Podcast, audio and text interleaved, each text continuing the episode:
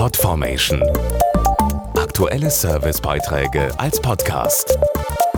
Regelmäßige Infos und Tipps aus den Bereichen Gesundheit und Ernährung.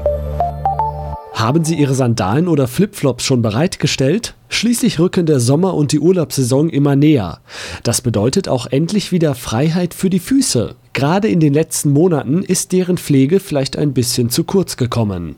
Es gibt also was zu tun für gesunde und schöne Sommerfüße. Ob am Strand, im Freibad oder im eigenen Garten. Wenn Frau oder Mann Fuß zeigt diesen Sommer, gilt eins. Gepflegt sollten sie sein. Füße, die man immer mal mit Fußpeeling behandelt und saubere Füße. Keine langen Fußnägel, keine Haare und gepflegt. Eincremen und die Hornhaut abraspeln. Füße können nur schön sein, wenn sie auch gesund sind.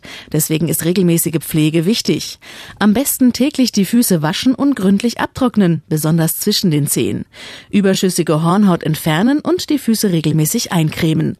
Das hält die Haut geschmeidig und stärkt gegen Krankheitserreger. Denn gerade im Sommer sind unsere Füße auch Gefahren ausgesetzt. Überall, wo viele Menschen barfuß laufen, also auf dem Teppichboden im Hotelzimmer, in der Sauna, im Schwimmbad oder am Pool, können sich Fußpilzerreger geradezu tummeln.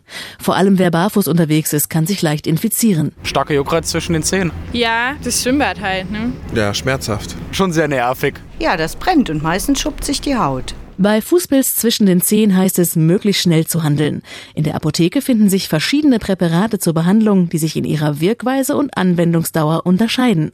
Eine bequeme und schnelle Behandlung ermöglicht beispielsweise die Einmalanwendung Lamisil Once. Der Wirkstoff Terbinafin tötet die Erreger gezielt ab und muss nur einmal aufgetragen werden. In der Haut geht der Wirkstoff dann weiter gegen die Erreger vor. Und schnell kann man den Sommer wieder ohne lästiges Jucken und Brennen genießen.